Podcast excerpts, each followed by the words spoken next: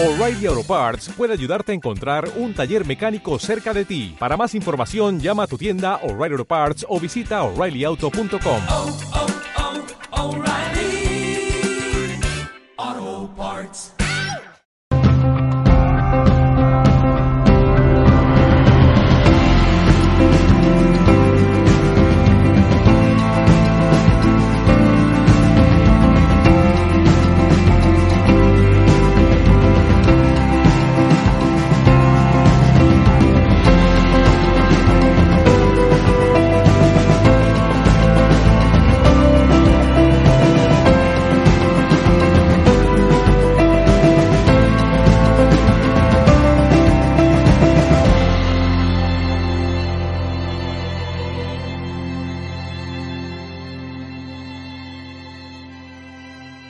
espiritualidad. A lo mejor hubiera podido decir ciencia y epistemología. Pero bueno, vamos a hacerlo así, tal como podamos. El, hecho de que hablemos de espiritualidad es un tema abstruso. ¿Por qué? Pues porque una cosa es hablar de ciencia, que sí que hay ciertos acotamientos, aunque siempre está abierto, pero si hablamos de espiritual eh, tendríamos que ceñirnos para no eh, dejarnos llevar al máximo por por elucubraciones continuadas, eh, por las principales religiones que están de antaño, que se han ganado a pulso el estar ahí toda la vida, que serían las monoteístas y algunas que no son teístas. Entonces, además, eh, sería bonito entrar en ellas, puesto que si alguno de vosotros se ha leído el Frico Capra, que es, un físico que hace 35 años escribió El Tao de la Física, es muy curioso porque ese libro eh, habla de las coincidencias y paralelismos que existen entre la, la física cuántica y eh, esas religiones. Religiones que, estamos, que nos tendríamos que remontar eh, como mínimo a 4.000 años, más o menos. Eh, cuando hablo de, de, Buda, pienso que Buda, aunque se erigió en un referente de, de lo que él le dio su nombre budismo, ya existía como tal la ideología. Eh, si nos remontamos al brahmaísmo, la religión principal hindú, pues tres cuartos de lo mismo. Y el taoísmo, pues se cree que entre 2.500 y 5.000 años. Esas serían las principales religiones y de las cuales vamos a hablar eh, alguna vez, pero no vamos a hablar en profundidad, sino vamos a darles la razón y que ella nos dé la razón a lo que vamos a exponer. Mi idea, sobre todo expositoria, es lo relacionado, como no puede ser de otra forma, con mi profesión. Yo soy médico, practico desde hace ya bastantes años, porque tengo también bastantes años. Desde hace unos 32 años empecé con la auriculopuntura, seguí con la acupuntura, eh, me pasé luego a la homeopatía, añadí, mejor dicho, nunca he dejado de, trabajar con la acupuntura y posteriormente he ido probando diferentes técnicas y actualmente pues he incorporado en mi arsenal terapéutico como recurso el MDR, que es otra, otro tipo de, de recurso importante, tan importante como que desde que se vino sobre el 1987 se empezó a utilizar en Estados Unidos como eh, el el principal recurso para tratar a los temas que son de traumatismo, el estrés postraumático, la gente que venía con toda esa carga emocional negativa de los Estados Unidos, venía del Vietnam, resulta que venían muy traumatizados por quienes habían visto morir, por quienes habían matado, por los destrozos, etcétera, las calamidades. Entonces se usó esa técnica que EMDR es un acrónimo que significa en inglés el movimiento de ojos y el de procesamiento y la, desensibilización de cualquier trauma por el movimiento ocular. EMDR, Eyes Movement Reprocessing and Desensitization. Entonces, eso se ha incorporado, no os diré que es la panacea, pero sí es cierto que pasan cosas importantes eh, de, que, de, de que hay gente que reacciona exacerbadamente por supuesto cuando se reacciona a algo exacerbadamente pues la curación se acorta como pasa con la homeopatía hay otras terapéuticas que utilizo son más suaves por ejemplo la espagiria que hablaremos también de ella y, y bueno os abro este camino por si luego queréis preguntar entonces de cara a preguntar esto yo no sé podría eh, cuestionarse decir bueno y todo esto que tiene que ver con la con lo que es la espiritualidad, tal como rezaba el cartel. Aunque el cartel también decía eh, ciencia integrativa. En fin, para mí son similares porque todo lo que ayude a curar pues va a ser bienvenido. Entonces es un, un campo amplio eh, que evidentemente podríamos estar aquí hasta el día del juicio final, creo que más o menos era el 2283, pero eh, lo vamos a cortar. Entonces vamos a empezar haciendo algo muy importante. Para poder describir cualquier tipo de actividad, sea intelectiva o sea artística, hay que echar mano de algo que es genérico para todos, que es la filosofía. Yo les rogaría a ustedes que si pudieran proyectar lo que yo tengo en el ordenador, me harían un favor porque sería una forma de ilustrarlos a ellos y de tener un guion. ¿Me explico? Voy a parar un momento. Hacerme el favor de conectarme las diapositivas que tengo de PowerPoint en el ordenador, proyectarlas ahí para que la gente pueda irlas siguiendo y tenerlo como una orientación. Mientras lo realizáis, yo sigo la exposición. De lo que se trata es de hablar de la filosofía en general y tenerla como marco eh, referente. La medicina, al ser una disciplina compleja, pero no deja de ser una disciplina subsidiaria, como todas las demás, a lo mejor en mayor cuantía, de la filosofía, va a echar mano de, eh, de, muchas ramas de ella.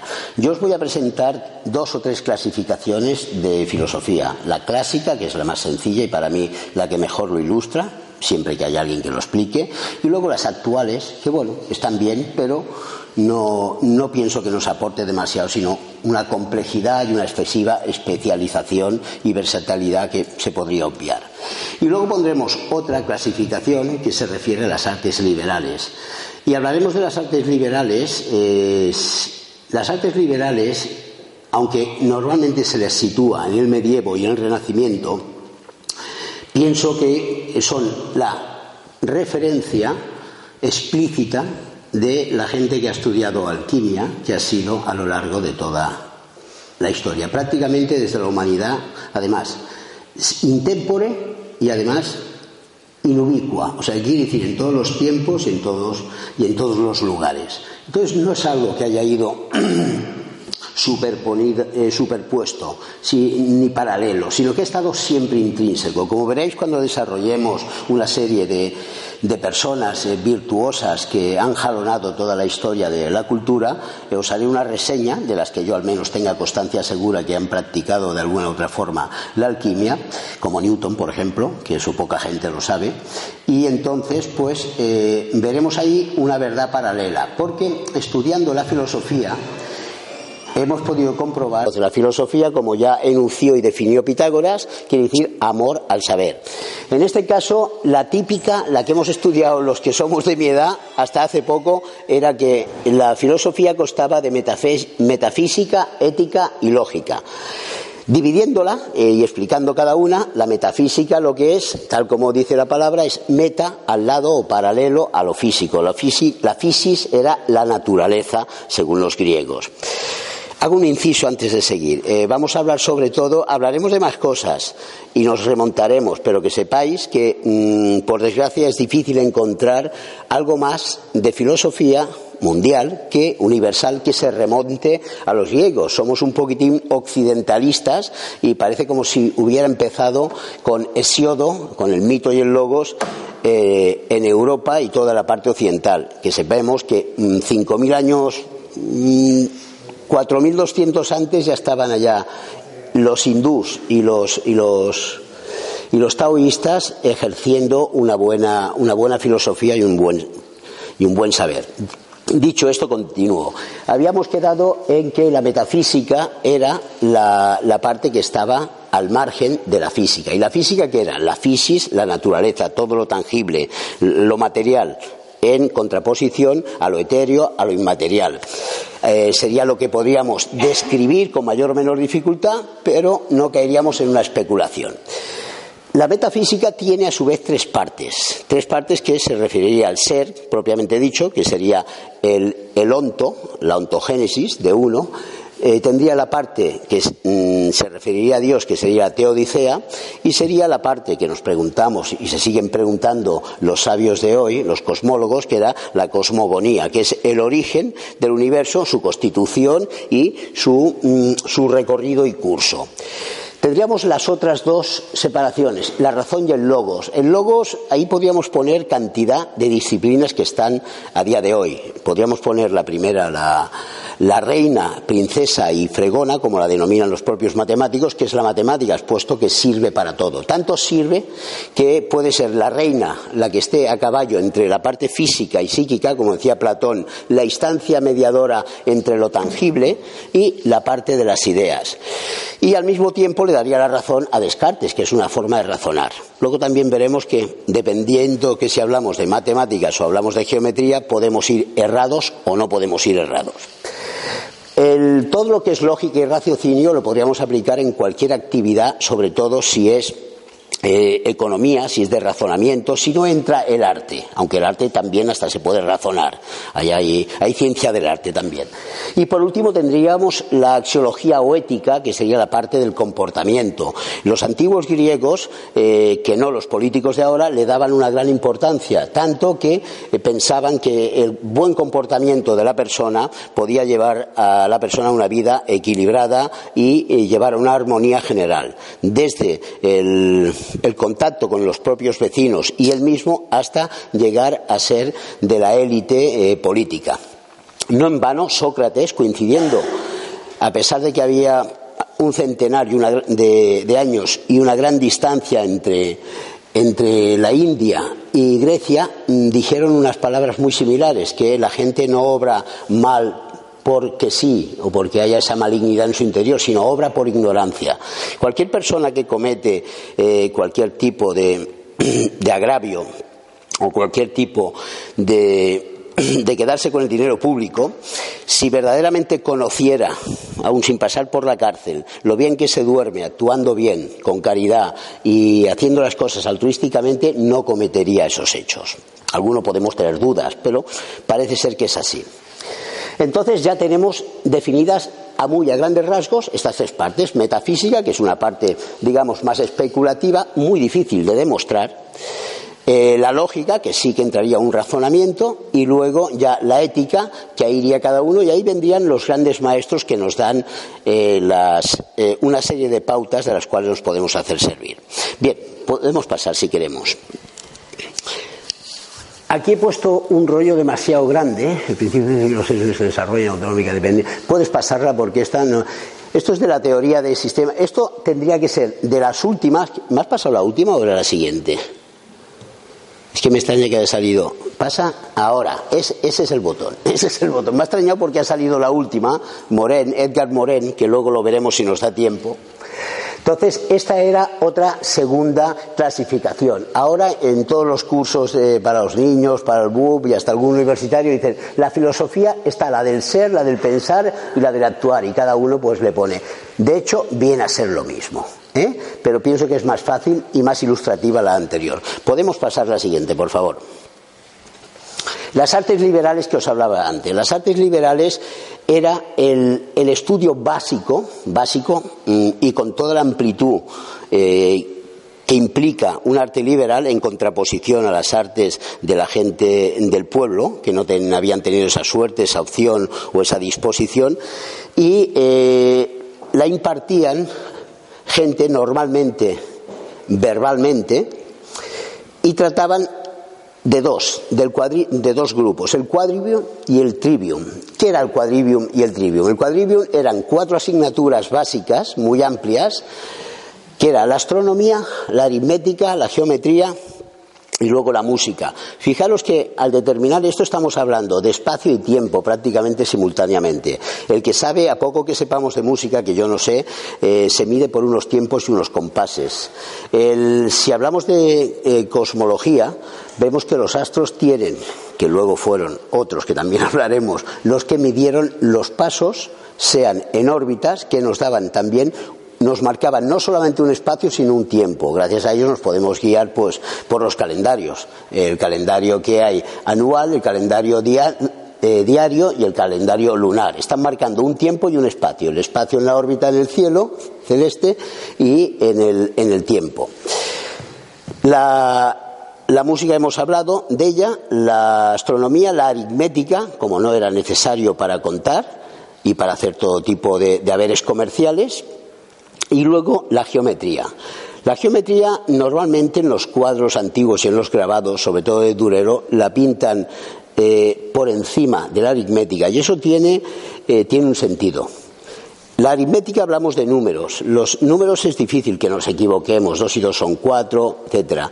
Hubo un señor eh, que se llamaba Gödel, que era un gran matemático, como los grandes genios se acabó suicidando, y era gran amigo de Einstein, Albert Einstein. Y cuando estaban exiliados, porque ambos eran judíos, estaban e- exiliados de los nazis en Norteamérica, me acuerdo que eh, siempre que lo leo me hace gracia porque mm, se iban a tomar café juntos y Einstein, ese genio, iba con miedo de encontrarse con él, porque se iba con sus teorías que había estado hablando toda la noche y sabía que la mayor parte de las veces se las tumbaba Gödel con sus numeritos. Este señor Gödel llegó a desorganizar lo que era la lógica última que hizo Bertrand Russell, Bertrand Russell, si queréis, y Wittgenstein, que fueron de los últimos del Círculo de Viena que intentaron eh, tratar la lógica como un método irrefutable de de sabiduría de conocimiento. Pues bien, este señor, este señor acabó diciendo, luego lo, pondremos ahí bien clarito y lo leeremos si queréis, acabó diciendo de que eso no es así y que no es suficiente, no hay ningún sistema suficientemente consistente. Es el principio de, in- de inconsistencia de Gödel. En cambio, ¿qué pasa con la geometría? Porque fijaros que si yo cojo la aritmética y yo hago un círculo o una circunferencia y yo mido el diámetro, me puede dar un diámetro, pero sabéis que la relación del diámetro con el perímetro es 2pi, r. Sabemos el radio o el diámetro, lo que queráis. ¿Y el pi qué pasa con el pi? Pues el pi es, es un número inconmensurable.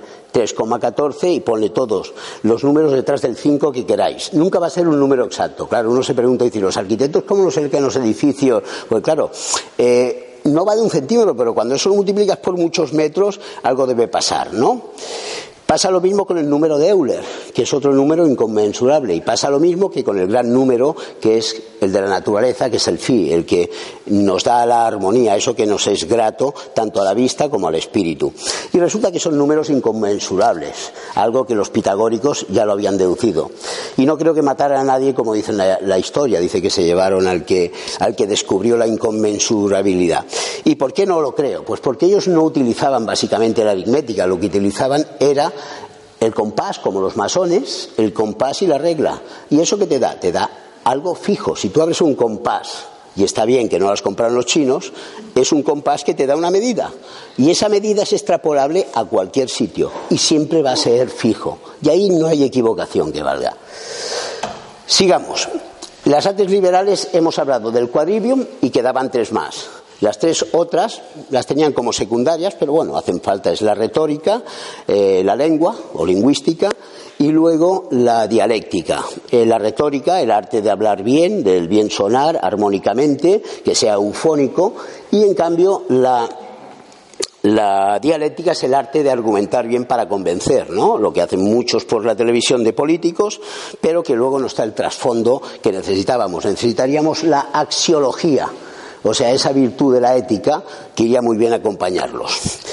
En fin, esa sería, con esos estudios básicos, adentrando y profundizando, podías llegar a tener una completud como persona para hacer frente a un polifacetismo, un humanismo, que era lo que se veía en las grandes gentes que ahora cronológicamente iremos detallando, que eran gente que eran capaces de hacerte una poesía, como puede ser Lucrecio, con, eh, con 1800 versos y en hexámeros, o bien eh, Parménides, gente con una capacidad como vídeo para hablarte de la metamorfosis de mitología, pero que haya una cosmogonía por debajo. O sea, gente completa en el saber. Y claro, antes no había internet, ahora lo tenemos relativamente fácil, solamente tenemos que emplear nuestro tiempo en coger, ponernos en Wikipedia y lo vemos bien, pero es que antes era, muy difícil. Más dificultad, voy a hablar de una persona que saldrá luego, que es del 1490, para que veáis las dificultades sin internet que había, pero que se hacía y que no hay nada imposible. Paracelso, que fue el que marcó un hito en cuanto al estudio de la espagiria, resulta que este hombre eh, murió muy joven, creo que fueron 52 años. Pues este hombre llegó, siendo lo que ahora sería Austria y viviendo en Alemania, llegó a Granada poco antes de la Reconquista, en busca del saber, del saber que la propia, el propio curso de la historia trajo en sabiduría con los árabes. Entonces vino a Granada. Contar como se hacía antes, con carruaje o a caballo. No había ni ave ni avión. Y de ahí, además, se fue a Portugal y luego volvió a su patria. Entonces, hagámonos una idea del esfuerzo que hacían por la sabiduría esta gente. Vamos a seguir con la correlación. ¿Me puedes pasar la siguiente, por favor?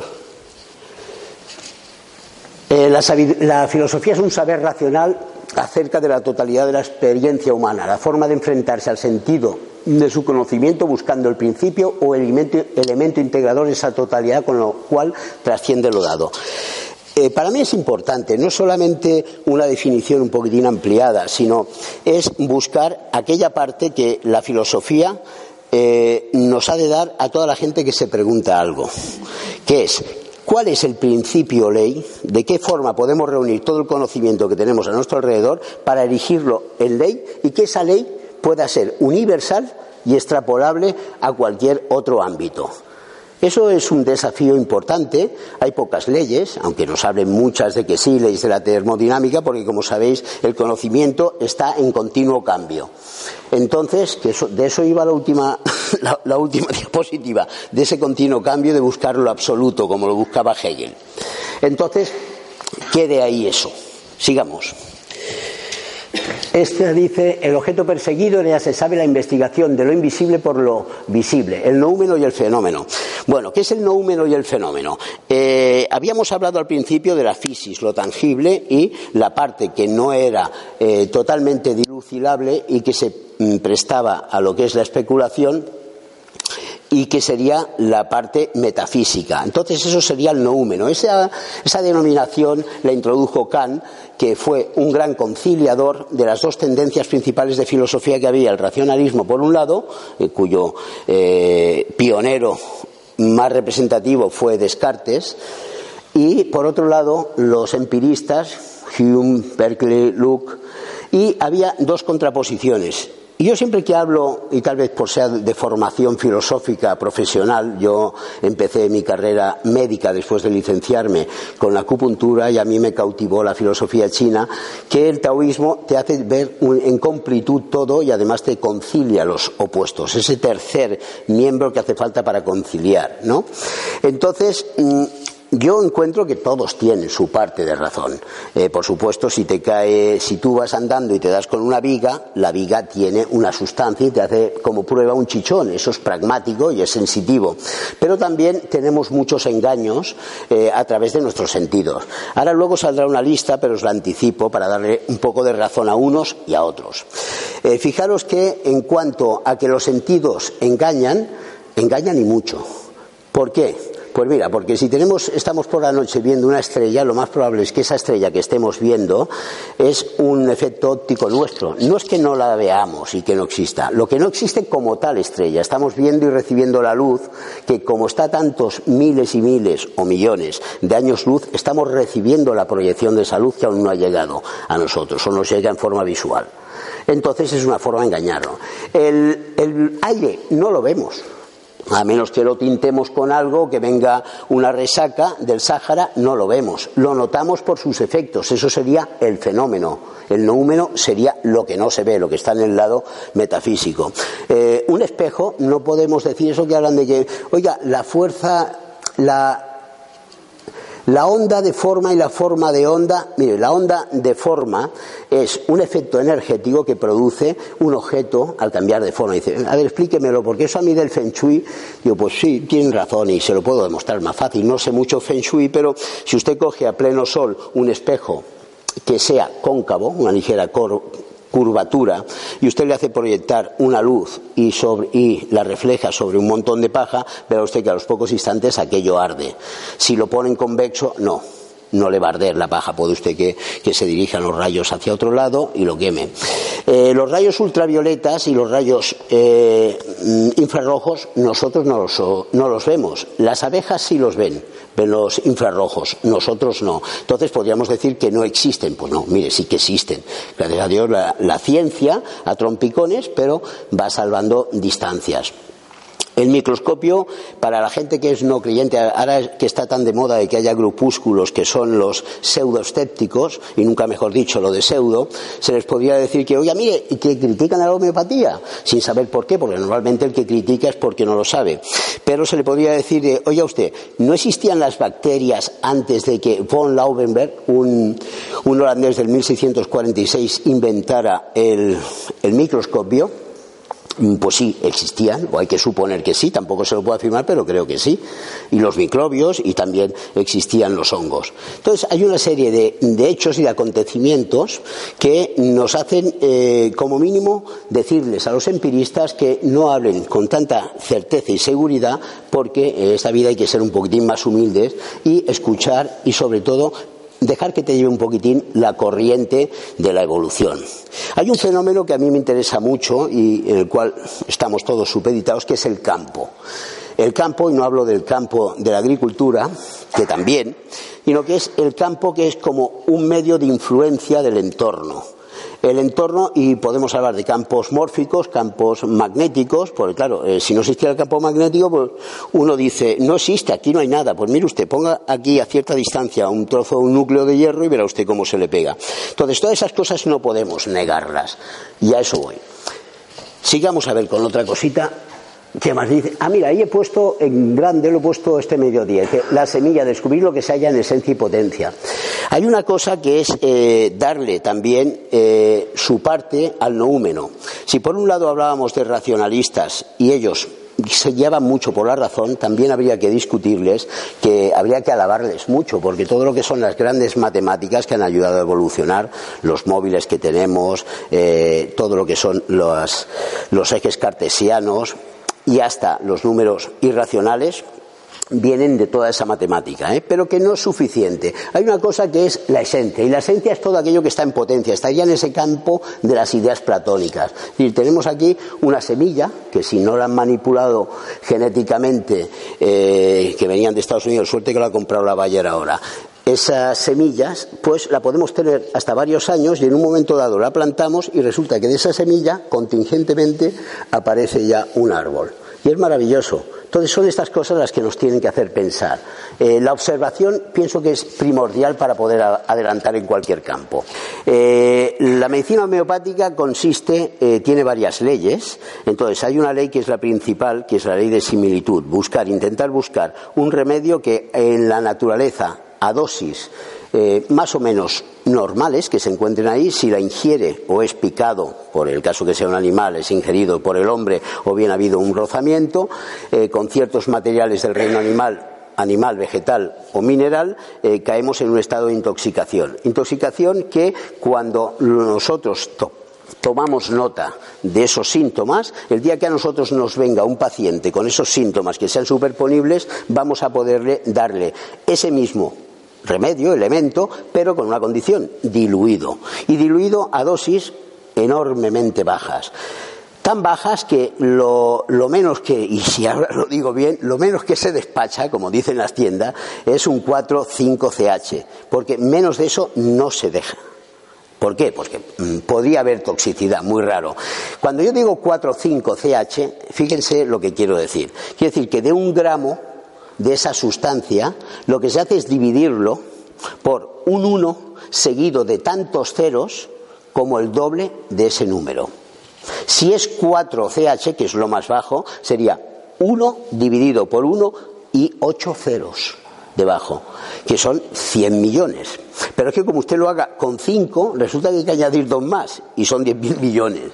Cuando sobrepasamos la dosis de abogado, abogado era un físico, que hizo el cálculo de qué número de moléculas, hizo un número, que era el 6 por 10 a la menos 23, que representa las moléculas que habría en un mol de esa sustancia. Entonces quiere decir que si es menos a las 23 vamos a poner para hacerlo aún más, más redondo, a la menos 24, vamos a ser más chulos. Menos 24 quiere decir que has de dividir, eh, has de dar una dilución a la 12CH, quiere decir un 1 dividido por 1 por 12 ceros debajo. 12 ceros debajo son 6 ceros es un millón y otros 6 ceros más es un billón. ¿Qué sustancia a esa altura? Ahí ya, evidentemente, moléculas, si seguimos ni átomo, no hay, si seguimos abogado. En cambio, hay una serie de aparatos y de hechos, como puede ser la espectrofotometría, que si esos escépticos se tomaran la molestia, pero como se toman la molestia porque no les interesa por la razón X, se tomaran la molestia de ver cómo se puede ver la espectrofotometría, los cambios que se producen con las diferentes diluciones, o otro tipo de técnica hecha por los rusos, que es la GDV, que es una emisión de gases, y entonces el espectro se modifica cromáticamente también, pues verían pues que resulta que sí que hay unos cambios, hay unas diluciones que son sutiles, que sobrepasan lo que es el estado ponderal. Ponderal quiere decir material y cae en otro estado. Amén de eso, y por encima de todo eso, hay miles y miles de pacientes, yo puedo hablar de miles, yo llevo 32 años ejerciendo y le puedo decir que por mi consulta de Barcelona y de aquí han pasado posiblemente más de 7, 8 mil pacientes. Eso multiplíquelo por el número de homeópatas que hay aquí y multiplíquelo por el número de homeópatas que hay en Europa, en la India, que funciona estupendamente, y en, Estado, y en Estados Unidos. Solamente por el hecho y los testimonios clínicos de esa gente tendrían que tener un respeto, ya no solamente a la ciencia, sino a estos señores, a la gente que se ha beneficiado. No se puede tachar de incultos, como se ha dicho, a los pacientes, no se puede tachar de sugestionables, porque además sugestionables lo somos todos, ni se puede tratar de falsarios al médico que la hace. Y lo que más daño te hace, a quien le haga, a mí en un momento me hizo daño, al final no lo hice, es enviar un borrador a la prensa eh, explicando todo esto que os estoy explicando aquí, que aquí no vamos con unas maracas haciendo hechiceros, que aquí nos pasamos las noches en vela estudiando y estando al lado de nuestro enfermo. Entonces, pues claro, eh, yo pensé un momento, esto es papel mojado, ¿y sabes lo que puede ocurrirme? Que me envíen un inspector de sanidad por la mañana, uno de Hacienda al mediodía y a lo mejor, pues si hay inspector, pues no sé, de, eh, de decorado externo, pues también. ¿Me comprende? Entonces, pues vamos a dejar, soy partidario, aunque mis compañeros no lo son, de decir, mira, contra esto lo que hay que hacer es apurar aún más y hacer mejor la medicina. Yo soy partidario de esto. Cuanto más gente haya que se beneficie de lo que tú hagas en tu consulta y mejor trato des y mejor solución, la gente no es tonta. La gente dice, tú dime lo que quiera y que el periódico diga lo que quiera. Alguno se frenará, pero dirá, yo me encuentro bien desde que voy allí. Y eso es lo que vale. ¿Qué más? ¿Preguntas? Sí, eh, permítame hacerle una pregunta de concepto y también en referencia, eh, para contextualizar un poco, en referencia a lo que ha estado hablando, Friedrich Kafka habla de la teoría de, de la física del Tao, que estamos en un punto de, de inflexión en la humanidad, es decir, una especie de toma de conciencia, de un gran cambio, de una nueva dimensión de comprender y, y ver la realidad, percibir la realidad. Entonces, eh, mi pregunta es, ¿la humanidad está preparada ya eh, para dar ese salto cualitativo que de alguna forma Kant dice que para dar un salto cualitativo en la historia tiene que haber una gran eh, conglomerado, un gran, un gran conglomerado. Una población mínima, ¿no? Mínima. Eh, ¿Cuál sería su opinión al respecto? Mi opinión. De que esto también, eh, quiero enlazarlo con una cosa muy interesante, también habla de que antiguas culturas, como la cultura maya, habla también de ese salto cualitativo de conciencia, no lo que se ha llevado a trivializar, lógicamente. Entonces, ¿cree usted que la... No, mi cre- yo le puedo hablar de mi creencia teórica que en ningún modo es, eh, augurante, ¿no? Pero sí le puedo decir que creo que la gente cada vez estamos más preparados, cada vez la gente lee más, tiene un sentido cada vez más crítico, que oposiciones y disidencias y contraoposiciones debe haber siempre. Pero a medida que vayamos viendo evidencias, la gente sí va formando un grupo hasta alcanzar lo que usted creo que quería decir, una masa crítica que haga dar ese salto cuántico. Pero decirme eh, preguntarme lo que yo creo, es esto. Eh, decirle, ponerle una fecha, no. En lo que creo es en lo que se hace cada día y en lo que se transmite, es en lo que creo. ¿eh? Y pienso que es lo que ayuda. Y ustedes con la difusión de este tipo de programas ayudan a ello, porque cada vez hay más audiencia. Dígame. En contraposición a la homeopatía está la microdosis de Martínez Bravo. Que, como ves tú, Uy, no, no lo sé. ¿Qué, qué es la microdosis de Mar- Es que no sé lo. ¿Quién es Martínez Bravo? Lorenzo, acércate al micrófono, un, médico un médico mexicano que utiliza la homeopatía pero en- eh, con, con productos incluso alópatas Eh, mira, eh, te puedo decir de que, por ejemplo, por ponerte un ejemplo, la sal eh, es un es un elemento, un compuesto que lo utilizamos cada día y puede ser bueno para ciertas personas que requieran por ósmosis, que tengan una necesidad, una hipotensión y y lo necesiten. Y se utiliza también diluido millones de veces a gente que ocurre lo contrario. Tenemos una serie de plantas, como puede ser el Solidago, el Berberis vulgaris, que sirven para drenar las piedras y la fitoterapia de toda la vida de las abuelitas y algún fitoterapeuta que queda las siguen haciendo servir sin necesidad de diluirlas, sino simplemente por una decocción o, o maceración y hacen su efecto.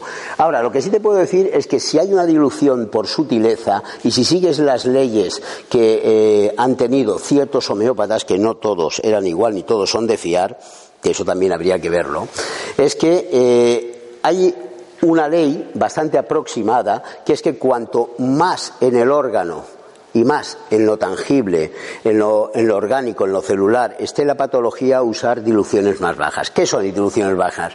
5CH hasta 9CH.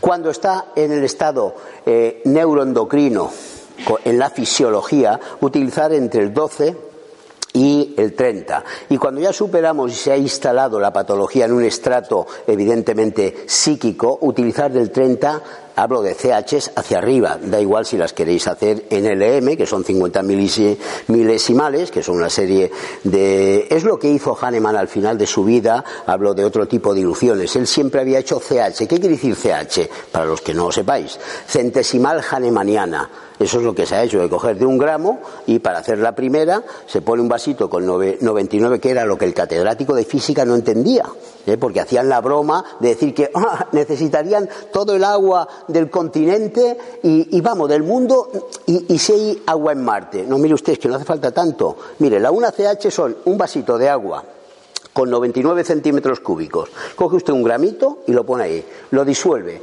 Coge usted con un gotero y saca una gota de un centímetro cúbico y tiene usted preparado otro frasco con 99 y lo pone ahí.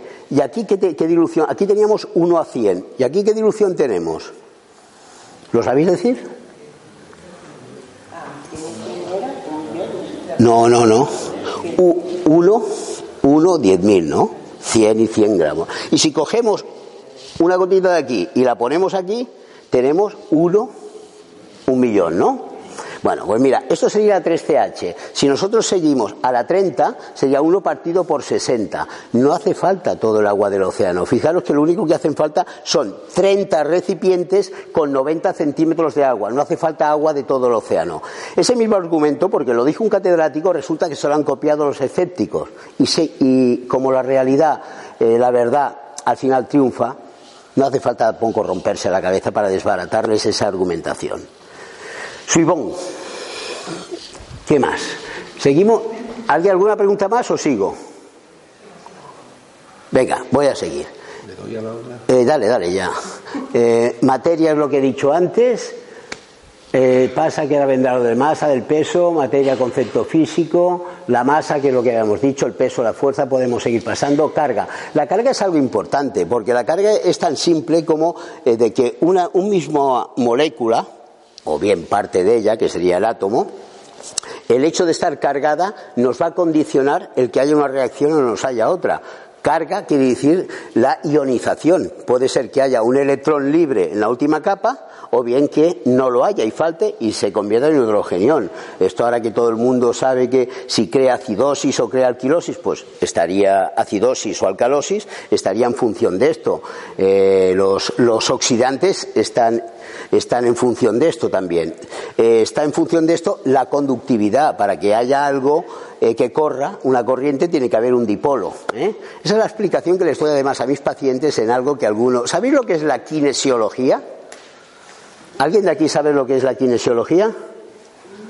Bueno, la kinesiología es una técnica que se utiliza hace mucho tiempo, en teoría muy sencilla, a la práctica la gente, el 99% no la sabe hacer y simplemente es eh, intentar buscar la simetría de las extremidades, generalmente, o sea, un brazo eh, con el otro, probarlos estirando, mediante la posición de cualquier sustancia que queráis comprobar. No voy a decir el anglicismo testar, porque existe una palabra española que significa comprobar. Entonces, quiero decir, mira, de esta tengo trigo aquí, tengo azúcar. Esta persona me han dicho que me han hecho un test alimentario y que tengo mal esto. Bueno, échate aquí en la camilla y vamos a probarlo. Se pone uno por uno y se mira. Primero se hace una calibración, se miran las extremidades, si hay una simetría o no. Bueno, pues resulta que cuando sale lo que es nocivo, pues resulta que hay una simetría. Y cuando sale lo que corresponde, hay una simetría. ¿Y qué pasa con esto? La gente en la consulta te dice, ya que hay varios pacientes que lo podrían corroborar, nos quedamos boquiabiertos. Digo yo porque yo también aún me quedo boquiabierto, pero claro, yo como intento ser científico y en mi profesión he buscado la forma, que no está en los libros, que yo sepa. Entonces, viene al cuento de esto. Si resulta que nosotros cada célula de las dos billones y medio que se cree, unos dicen dos billones y medio, otro un trillón de células, los que sean, son muchos. Resulta que cada célula tiene una membrana y dentro el citoplasma con su núcleo y resulta que está bañada por un líquido extracelular con un componente mayoritario de sodio, cloro, etcétera, y que respecto al potasio que hay dentro, que también es positivo, un ion positivo, hay una diferencia tal que eh, constituye un dipolo, una diferencia de potencial entre uno y otro, que está calculado entre menos 40 milivolts en, situación de reposo, cuando se excita puede llegar a menos 80 si se produce una descarga o una activación nerviosa. Eh, en este movimiento ya estoy activando unas células, pero bueno, si yo estoy en reposo, menos 40 milivolts. Si multiplicamos esa cantidad por los 2,5 billones de células que hay, nos sale un potencial eléctrico, y cuando hablamos de eléctrico ya sabéis que es indesligable eléctrico electromagnético, es lo mismo, porque un campo induce al otro. Bueno, pues ese potencial electromagnético es tan grande, pero curiosamente reacciona a lo más sutil. Cuenta que yo no, normalmente lo que yo pruebo no son cosas groseras, un grano de arroz, ni se puede probar, ¿eh? y pan, sino que pruebo son elixires florales, espagiria. Si yo pongo espagiria aquí encima y es tan sutil porque no hay moléculas fuera del coñac para mantener una leve cantidad de, de coñac de conservante y un poquitín de agua para diluirlo y para que vaya la información impregnada allá, esa información, ya no estamos hablando ni del campo energético, sino informacional, pues resulta que, oh maravilla, unos cuadran y otros no. Y si no fuera suficiente con esto, tengo un librito muy pequeño en el cual eh, está escrito por una persona argentina, de hace muchos años, no se encuentra ya a la venta, pero eh, sí que tuvo eh, la deferencia de poner una pequeña frase que tenía en cada remedio, que catalogaba el doctor Edward Bach a cada remedio. Era una persona tan completa, tan espiritual y tan inteligente, era médico, microbiólogo, homeópata y luego ya él realizó las investigaciones de, las flores de Bach. Y lo que hizo eh, fue poner esta señora, esta médico, en una frasecita el resumen de lo que quería decir ese medicamento, el espectro, y ponía el resumen normalmente emocional y a partir de ahí hay un despliegue físico porque estás actuando a nivel de toda la persona. Bueno, pues la gente si se quedaba boquiabierta cuando hacías esto de la prueba, se queda más boquiabierta cuando le enseñas, mire usted, todo lo que usted me ha estado contando y podemos resumir, por ejemplo, un ejemplo muy, muy usual, eh, callo abnegadamente para que no haya conflictos en mi entorno eso tiene un, remedio y tiene un nombre, se llama Centauri. La Centauri mayor, si la utilizas diluida o preparada espagíricamente, cambia a esa persona para devolverle ese estado de equilibrio que sea capaz de decir, aquí tengo que intervenir, aquí tengo que callar y aquí no puedo consentir. Y pones a esa persona en su sitio, pero es que resulta que además de carambola estás actuando con su entorno. Porque claro, si tú acostumbras a un niño mm, a que sea déspota, eh, te va a acabar pegando y todo. Entonces pasa lo que pasa. Y si el niño no quiere ir a la escuela, luego mm, el día de mañana no queda irse de casa, etcétera, etcétera, etcétera. Si tú le pones las cosas en su sitio, no va a haber que lo haga falta de que lo lleves 10 años al psicólogo o a la psicóloga, mm, que hay muy buenos profesionales, ¿eh? pero que bueno que las cosas a veces son más fáciles. Seguíamos. El campo, el campo, esto mm, me gustaría que, que os recrearais porque este es el concepto con el cual se puede rebatir a cualquier persona que siga creyendo a ciegas, que no se trata de no creer de las cosas obvias, os he explicado del, del tortazo de la viga, pero el campo, Acordaros de un imán, acordaros del campo electromagnético que estamos jugando cada día con los móviles, que se están enviando satélites eh, arriba, que recibimos telecomunicaciones, que el tiempo cada día lo aciertan más. Acordaros de, campo, que es una magnitud, un espacio en el cual eh, es un medio de acción a distancia, que no hace falta un contacto íntimo. Sigamos. Aquí ahora me gustaría que en esta diapositiva ya la puedes marcar ya, si quieres, eh, Lorenzo, por favor. Eh, me gustaría que me dijerais aquí cuántos de vosotros veis una mujer joven. Levantad las manos, por favor. Y ahora, por favor, bajadlas. ¿Cuántos de vosotros veis una mujer anciana? Muy bien, bien. Ahora bajar, porque vais a acabar viendo casi todos los dos. Entornar simplemente los ojos, ¿eh? como aquel, como si fuerais chinos y os hubierais hinchado de arroz. Hacer así y tratarlo de mirar así y veréis cómo empiezan a cambiar las cosas.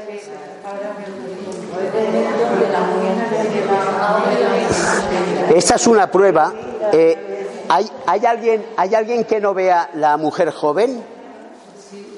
¿Hay alguien que no vea la mujer joven? ¿Tú? No ves la mujer mayor. ¿Y la mujer mayor no? Bueno, pues mira, fíjate, fíjate en lo siguiente. Esto de aquí no saldrá, no sale. Mira, el perfil eh, donde estaría el cuello de la chica, eh, con la cinta, eso es la boca de la señora mayor. Cierra los ojitos un poco. Ahora sí, ¿no? Bueno, con esto que os he querido enseñar, va a haber otra foto, podríamos haber puesto 25.000, pero es muy ilustrativo porque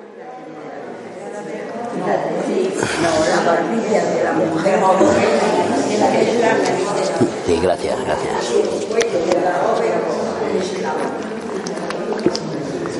Mm. Familia, niños, niños. Bueno, mira, os he puesto esto porque eh, aparte de ser lúdico, que podríamos poner más, esto lo utilizan sobre todo la, la terapia Gestalt, que quiere decir forma en alemán. Y entonces es muy interesante porque nos llega a nos hace llegar a darnos cuenta de los errores propios de la percepción. Si hubieran tenido esto Hume, Locke y Berkeley, que eran los principales positivistas, y hay muchos más, pues a lo mejor se lo hubieran pensado, hubieran decir, cuidado. Y es que nosotros tenemos dos hemisferios cerebrales que predominantemente, no exclusivamente, el cerebro hemisferio derecho, sobre todo, tiene una, un carácter emocional y el cerebro hemisferio izquierdo tiene un carácter predominantemente racional. Y debajo de ellos hay una estructura anatómica que se llama, eh, que es una comisura, que quiere decir que une ambas partes, que es el cuerpo calloso y es el que sirve de transferencia de información de un lado a otro. Si eso está permeable, que hay mucha gente que, que, lo, que lo tiene muy permeable, aquí hay una persona que yo la conozco que es capaz de hacer algo que yo aún no soy capaz, pero con entreno lo haré, que es hacer así y hacer uno para un lado y otro para otro. Esa es una habilidad en las cuales hacen falta los dos hemisferios que funcionen muy bien. Si funcionaran muy bien, nos irían mejor las cosas a todos. Entonces, lo importante no es que tengamos que desechar uno en detrimento del otro, sino potenciar los dos. ¿Por qué? Porque este nos va a dar una capacidad de ver la globalidad, de ver la emotividad, de ver el sentido artístico, y el otro nos va a ser, eh, ser muy críticos, muy eh, excesivamente rígidos en nuestra forma de pensar, muy materialistas. Entonces, ambas cosas son necesarias, pero que si las aunamos eh, es potenciar una a otra. ¿eh? Bueno, sigamos, Ivón. A ver. Ya creo que vamos a empezar. Eh, mira, los límites de la sensorialidad que había puesto antes, la gravedad, lo hemos hablado, el viento, las estrellas, los infrarrojos, campos magnéticos, el movimiento de la Tierra, que tuvo que venir el pobrecito Galileo, el Galileo Galilei no tenía suficientes cosas que hacer, que su padre obligaba a ser médico, resulta que él no quiso, pero hizo de todo y fue el que cabiló algo tan grande como es la inercia. Oye, nos movemos. Pasa que la Iglesia en aquellos tiempos no estaba el Papa Francisco, está ahora que hubiera sido mucho más transigente, y le dijo que aquí hay una antorcha. Entonces dijo, oye, no se mueve, oiga, que no he dicho nada, no se mueve, pero Epur se mueve. Entonces, tenemos los ultrasonidos, que también hemos hablado de los animales, las sinestesias, que no es nada más que el cambio permuta de una sensibilidad por otra. Hay gente que, por ejemplo, está viendo eh, un color y está escuchando una música y dice, ese color tiene tal música. Eso está así de gente, con diferentes. Es la, la permutación de ciertas o simultaneidad en una misma cualidad. La Gestalt, lo acabamos de decir ahora, que es una escuela que además con unas premisas que, si alguien está interesado, que se lo mire porque vale la pena, tiene siete premisas y a cuál más buena. Si hay alguna escuela de psicología que yo creo que nos puede aportar es esta y otra de Víctor Frankel, aparte de las transpersonales y, trans, y trascendentales, la de Víctor Frankel, que fue un, un psiquiatra, médico psiquiatra que estuvo en Mauthausen y fue de los pocos sobre supervivientes, vio cómo morían sus compañeros, eh, cómo habían matado en otros campos, había recibido noticias de su familia y el hombre eh, le ayudó a sobrevivir el escribir el diario. Un diario que dijo, tengo que acabarlo para que esto, este holocausto no vuelva a suceder más. Y esa idea fue la que le ayudó a vivir a vivir, a sobrevivir y a plasmar en unos libros y obras posteriores. ¿Y cuál fue eh, su obra? ¿Qué es lo que quiso transmitir? Que siempre que una persona tenga un objetivo de vida, ese objetivo le va a hacer sobrevivir. ¿Cuánta gente se le ha diagnosticado una neoplasia grave y a lo mejor ha tenido esa persona niños de dos y cinco años y dice yo no puedo dejar, me digan lo que me digan, yo no puedo dejar esas criaturas y ha aguantado, y ha aguantado a lo mejor hasta que han tenido 25 años, ¿no? Claro, si ya es muy remolón y no se quiere independizar el tío y que vive muy bien en su casa a los 40, pues a lo mejor dice, oye, que ya me tengo que morir, ¿no? Pero vamos, pasa eso. Sigamos. Mira, este es el otro. Eh, este amarillito, eh, ¿quién ve ahí una copa? Y dos rostros, las dos cosas a la vez. Tú ves las dos cosas. Eh, ¿Todo el mundo ve dos cosas ahí? Bueno, pues yo veo además las letras, veo tres. bueno, venga, como todo el mundo lo ve, ya pasamos. Viene a ser más de lo mismo. ¿eh? ¿Se- ¿Seguimos? Mm.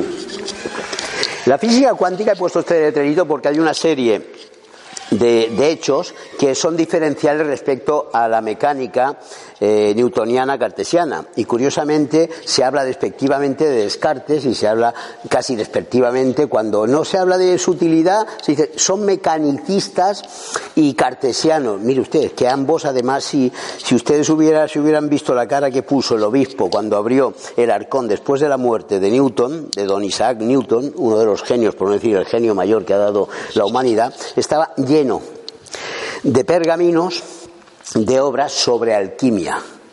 Mucho mayor, triplicaba en veces toda la gran obra que había hecho el, el, Principia Matemática, lo doblaba miles de veces todo lo que había hecho. Claro, una persona con el, el- el mismo, el mismo catedrático de física ponía en el libro, dice, ¿qué- con lo que nos ha dado este hombre, ¿qué no nos hubiera dado si no se hubiera dedicado a estas supercherías? Claro, yo hago siempre la pregunta al revés, digo, ¿hubiera podido este gran hombre llegar donde ha llegado si no hubiera estudiado las leyes universales de la alquimia? Ya está. Sigamos. Entonces, eh, la física, perdón un momento, que eh, un momento porque quiero hacer las escalas atómicas y subatómicas en contraposición a la mecánica, vamos a llamar a la física mecánica, que mide las grandes masas, mide el universo, las influencias de gravedad que puede tener eh, todos, todos los astros unos con otros. Es no determinista, o sea, no se sabe es más bien probabilística. ¿Qué pasa? ¿Que esto es un juego de azar? No, no. Como dijo muy bien este, eh, Dios no juega a los dados. Lo que pasa es que una cosa es no jugar a los dados y otra cosa es decir, eh, si sale el tren, el AVE a, a tal hora y no hay ningún obstáculo, va a llegar a tal hora. Mire usted. Sí, pero puede ser de que haya una contingencia y como todas las variables, si se juegan con muchas variables, no son controlables, de ahí viene la duda ¿eh? y el principio de indeterminación de Heisenberg, que dice que como no puede, se puede saber dónde está en un momento dado una partícula, pero no el momento cinético. Y si usted quiere saber el momento cinético, no se puede saber dónde está la localización.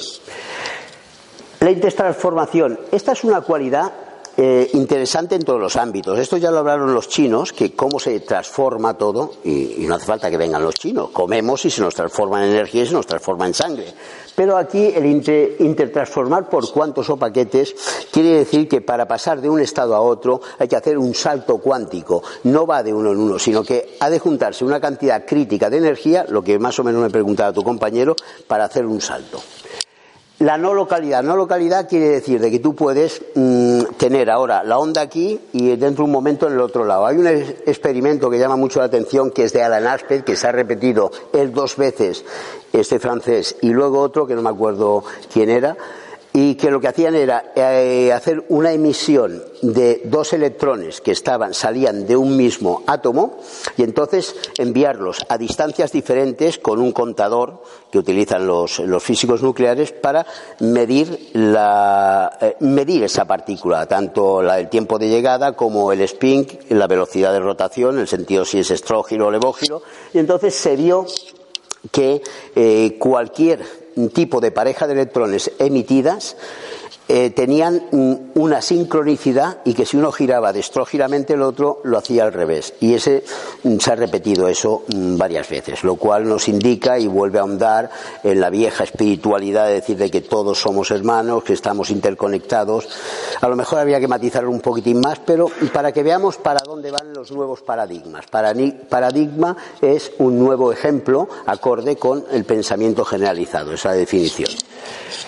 Interconexión, lo acabo de decir ahora, estamos interconectados todos. La dualidad onda-partícula, esto es interesantísimo porque eh, ver aquello de que, de que una cosa es así y esto es así. No, mire usted, esto es así y si usted ahonda, y se lo pregunta a Demócrito, que ya se lo dijo usted en el siglo mm, cuarto y medio antes de Jesucristo, de que todo era átomos, era la- que quiere decir átomos sin corte, en griego, que ya no hay, no se puede cortar más, todo es vacío menos una parte que es nuclear. Contar de que la diferenciación entre, que puede haber la proporción entre el núcleo de un átomo y la corteza de ese átomo es, si tú colocas un balón en un campo de fútbol, esa es la misma proporción respecto al campo de fútbol. Y entonces pensar que una onda, algo que se está transmitiendo, según cómo tú la trates, en un laboratorio, además, si tú estás presentándolo, presenciándolo o midiéndolo, se transforma en, y eso hay el experimento de Young, en, una, en un corpúsculo que es un electrón. Y según cómo lo trates, es una onda. Ya está, hasta luego. Entonces, eh, eso ya está hecho. Sigamos, y ahora me parece que ya voy a ir un poquitín más deprisa porque ya creo que nos hemos pasado más de la hora. ¿no? El Kurt Gödel- este es el amigo con el que tomaba café que os he dicho antes, Einstein, y el cual hacía críticas, eh, críticas constructivas, eh, por cierto. Dice, asume con su teorema de incomplitud en 1961 una posición esencial en la comprensión del mundo observado, al demostrar que incluso los sistemas formalizados consistentemente, o sea, quiere decir, una lógica paso por paso, que es como sigue el método racionalista, dice, son siempre incompletos. Luego esto ha sido por otros matemáticos eh, aseverado. Podemos pasar. Filosofía oriental, ahí podríamos hablar. eh, eh, de ahí me hace falta una cosa. bueno, ponla, pero pasaremos enseguida a la otra. En Chi- esta diapositiva lo que os va a decir es que en China hay un libro básico que es el Tao Te Ching, escrito por Lao Tzu. Es un libro muy pequeño. El Tao Te Ching en chino quiere decir Qin es libro o Yin, y Tao, pues camino, y Te es el libro eh, de la virtud y del camino. Es un libro muy sucinto, hecho en pequeños versículos, y es un libro que ahí condensa con tanta simpleza que parecen perogrulladas toda una inmensa sabiduría. Una sabiduría vigente a día de hoy. Perenne. Podemos seguir. El otro fue el otro gran pensador fue Confucio, pero era más moralista, sin restarle mérito, pero mm, no fue tan metafísico, fue mucho más eh, práctico y habló sobre la familia y la sociedad. Hizo sus aportes. ¿eh? ¿Qué más? Estas reglas me interesan mucho junto con las reglas de Hermes Trismegistro porque son reglas y principios generalizables en toda intemporales e inubicuas como hemos dicho antes. Fijar, el yin y el yang son dos fuerzas dialécticas contrapuestas que explican todos los fenómenos. Eh, las cosas no son ni totalmente blancos ni negros, hay extremos, pero hay matices en su interior. Y siempre que uno llega a un máximo, se convierte en el símbolo que hemos visto antes, el símbolo del Taiji, que es un, un, círculo, porque todo es circular y cíclico, por eso es, y una división en ese que, para poder determinar que el ancho, a medida que se va estrechando con el paso del tiempo, llega a transformarse en otro, y empieza el ancho opuesto y va eh, eternamente girando. Son los ciclos. De... Muchas gracias, Lorenzo, por ponerlo. Eh, de la India eh, voy a hablar poco y, aunque he estado ahí, sé poco. Los ciclos, sobre todo hay periodicidad, que eso está en los pitagóricos. Ese es el concepto. Eh, nada más enumero que eh, los principales libros son los Vedas y los Upanishads y Buda, eh, que también lo situamos por el tiempo, curiosamente, de Pitágoras. Eran coetáneos. Las sinonimias relacionadas, ¿esto qué son? Pues esto es el principio, el principio primígeno, después de Dios, que mueve todo. En cualquier eh, religión, eh, cosmogonía, hay siempre ese principio que todos hablan. Evidentemente cada uno lo habla en su idioma. Los griegos le llamaban el arge, eh, neuma era, era ya más en el, en el, sentido hipocrático, el chi los chinos, prana los hindús, la entelequia la, eh, la escolástica, el Arceus Paracelso del 1500, el Anima y Anima Mundi que lo retomó eh, Jung, eh, que por cierto investigó mucho en alquimia porque se dio cuenta que los pacientes en situaciones de fantasía onírica o en psicopatías traían eh, a, la consulta un material que era arquetípico y que se confrontaba muy bien con las láminas que habían escritas, láminas que hay profusamente. La fuerza vital, esta es la que utilizamos en, el argot mmm, de homeopatía. El flojisto, que esto fue una teoría ya del orgón última, que era previa ya a lo que eh, a lo que posteriormente se llamó el éter, era ya cuando estábamos con los campos magnéticos de Huygens, de, Maxwell. El elan vital, el elan vital eh, fue Berson, uno de los grandes vitalistas que iniciaron el movimiento, y el vitalismo, lo anticipo, aunque va a salir la definición dos veces, es donde se basa la homeopatía, que es en contra de lo que es el positivismo estricto y mecanicismo, que rezaba que cualquier tipo de reacción era físico-química y ahí no había más, ellos decían, los, los vitalistas, de que esas reacciones físico-químicas han de ir traducidas a posteriori. En un principio, el primus moven es un estado energético. Fijaros que vosotros cuando hablamos de una persona que está muerta, hace un minuto que ha muerto, digamos, esta persona está inanimada. Inanimada quiere decir que le falta ánima. ¿Y ese ánima qué es? Pues ese ánima es el elan vital. El, el nous eh, quiere decir, pues, el algo superior. Y el campo cero y campo unificado es lo que los físicos cuánticos y sobre todo Tesla, el gran, el gran físico Tesla, al cual le fue usurpado, no vamos a decir nombres, pero hubo uno que se le ha tachado como el que más inventos hizo, un norteamericano, él como era un exiliado allá, pues resulta que se le usurpó pues la gran cantidad de inventos que él hizo. Eh, parece ser que hay datos exactos de que eh, encendió en el desierto de Alabama más de 10.000 bombillas con un mínimo de, de, energía que él mismo había creado. Las pilas Tesla que son unas pilas pues que están hechas con un campo magnético transversal a la difusión que hacen normalmente las ondas electromagnéticas que son en sentido em, perpendicular y hay unas transversales y él es capaz de unificarla.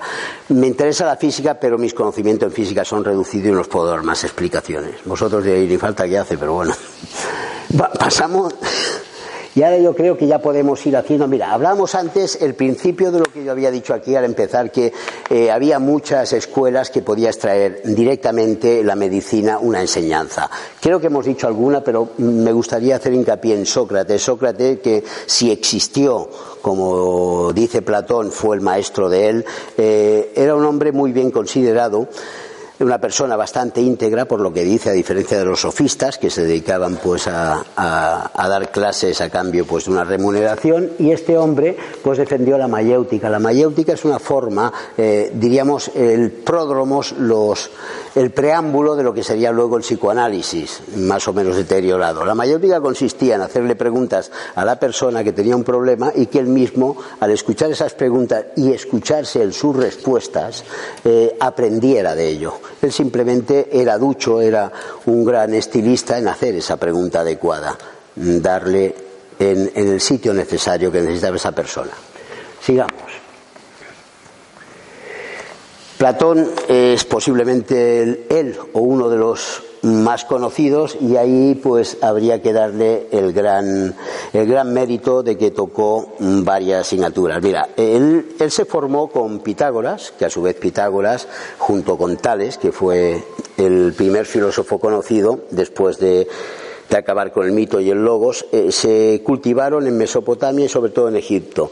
Eran gente iniciada, cuando volvieron, pues dieron, montaron sus escuelas. Platón tuvo la suerte de asistir a las, a ser discípulo directo de Pitágoras y eh, por eso le dio tanta, tanta importancia a la matemática y a la geometría. Acordaros de que eh, había el letrerito en su, en su academia de Atenas que quien no sepa geometría que no entre, que no traspase el umbral, ¿no?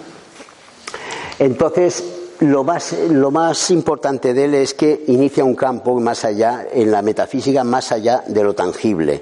En lo tangible va a defender el bien, sobre todo por encima de todas las cosas, como una gran virtud, pero habla del campo de las ideas, donde está lo no inmutable. Es el que pone en conciliación, como hizo posteriormente Kant, con los positivistas, con los empiristas y con los racionalistas, él hizo una cosa muy similar con los dos grandes filósofos, que fueron Parménides por un lado y Heráclito por otro. ¿Qué, qué decía uno y qué decía otro? Heráclito hablaba de que no nos podíamos bañar nunca en, el mismo río. ¿Por qué? Porque había una modificación continua, había un cambio, todo era mutable, ¿no? Si tú te ponías en un río, ese río ya no era el mismo porque ya la corriente había pasado, ni tú tampoco porque había transcurrido un tiempo. Bien, además era un gran taoísta, ¿eh? No se sabe si hubo eh, una relación, pero la idea aparte de defender el fuego como principio principal, la idea era del yin y el yang. ¿Eh? Dicho de otra forma, pero si lo estudiáis a fondo. Y Parménides, que también fue maestro y fue admirado por, por Platón, resulta que este hombre decía que no había nada inmutable, ¿eh? que todo era, era, eh, era cíclico, que estaba ahí, que no había nada que cambiar. Entonces vino Platón y dio la respuesta conciliadora. Y dice, mira, en el mundo de lo visible, de lo material, todo es cambiable, pero en el mundo de las ideas todo está inmutable. Un ejemplo, porque esto no es, este concepto no es fácil de entender. Si vosotros tenéis una silla, que es el que ponen todos los vídeos, la silla como tal, como una idea, es siempre la silla y se va a ser inmutable. Ahora, en el plano material puede ser una silla, evidentemente con, conservando la definición, cuatro patas, un asiento y un respaldo, pues si no sería un taburete o si fueran tres, pero que puede ser más ancha, más alta, de un color, en este caso es negra, puede ser roja, todo eso puede ser cambiable, pero lo que no va a cambiar nunca es la idea de silla. Y eso tiene su, mm, su trascendencia porque lo que hemos de buscar al final son leyes que sean inmutables.